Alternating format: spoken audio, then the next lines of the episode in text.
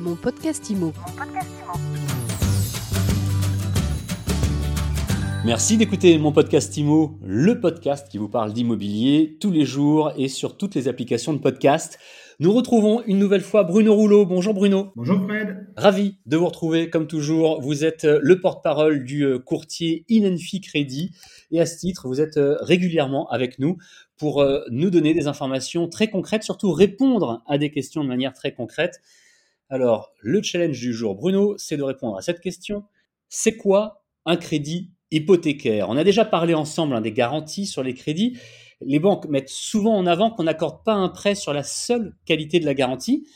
Pourtant, je me souviens, parce que je vous écoute, vous nous avez dit récemment qu'on pouvait euh, contracter des prêts viagers hypothécaires ou des crédits hypothécaires. Du coup, on peut ou on ne peut pas, c'est ma question, solliciter des crédits sur la base d'une garantie Eh bien, Fred, je comprends que ça soit euh, un doute dans votre esprit. Euh, ah. Les banques n'ont pas tort quand elles disent qu'elles ne consentent pas un crédit sur la seule garantie proposée. En effet, les réglementations nationales et européennes qui protègent les consommateurs privilégient d'abord la capacité des emprunteurs à rembourser leur crédit sur la base de leurs revenus de leur patrimoine. Et souvenez-vous, on avait d'ailleurs précisé ensemble que les critères HCSF qui positionnent le curseur de l'endettement à 35% précisaient justement que ça devait être sur les revenus des personnes. Néanmoins, le banquier prêteur fait tout de même attention à ce qu'en cas d'imprévu grave ou de défaillance irréversible de l'emprunteur, la garantie prise puisse compenser la dette qui reste à payer.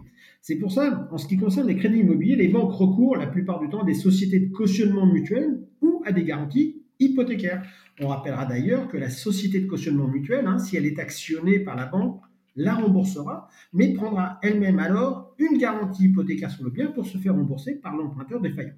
S'agissant de votre question sur un crédit adossé à une garantie comme raison principale, c'est tout à fait possible.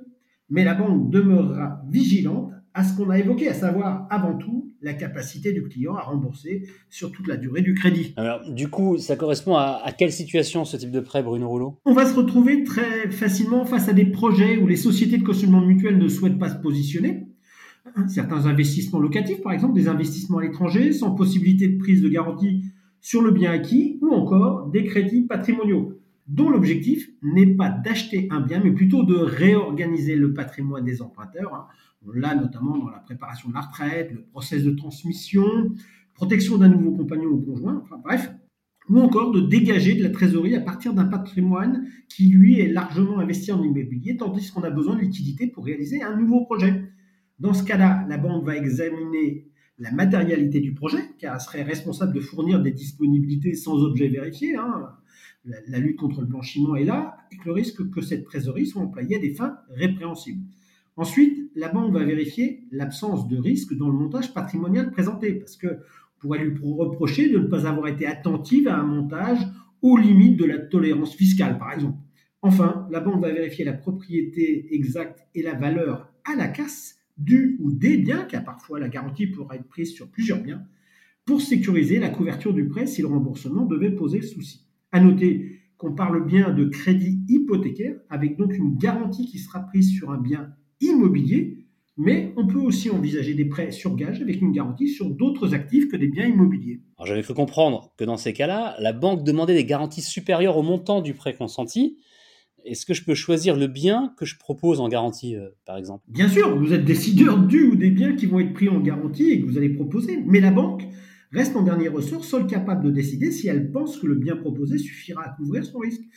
Bah, tout d'abord, elle va faire attention à la valeur du bien. Euh, forcément qu'une estimation pourra peut-être suffire, mais la plupart du temps, et notamment pour des montants un peu plus importants, elle demandera le passage d'un expert immobilier. Ensuite, elle souhaitera connaître l'état du bien, sa vétusté, son usage. Il est évident qu'un bien euh, que vous utilisez euh, au titre de la résidence principale sera sans doute bien entretenu, mais d'un autre côté, la protection des consommateurs en France à propos de leur lieu de vie est très forte. C'est pour ça que la saisie ne se fera que plus difficilement et le banquier préférera à choisir hein, une résidence secondaire bien située en bon état qu'une résidence principale. Enfin, quant à la marge hypothécaire, c'est-à-dire la différence entre le montant du prêt, la valeur estimée du bien garanti et sa valeur expertisée ou à la casse, comme on le disait, le banquier va vouloir avoir un tout petit peu de mou, hein, notamment si le marché devait être moins bon lors de la revente ou si les conditions de la vente devaient être beaucoup plus compliquées que prévu. Merci Bruno Rouleau. Je vous en prie Fred, bonne soirée. Je rappelle Bruno que vous êtes euh, le porte-parole du courtier Inenfi Crédit et mon podcast IMO, je rappelle que vous le retrouvez partout sur toutes les applications de podcast. À bientôt donc, où vous voulez, quand vous voulez, pour un nouvel épisode, pour une nouvelle interview. Mon podcast IMO. Mon podcast IMO.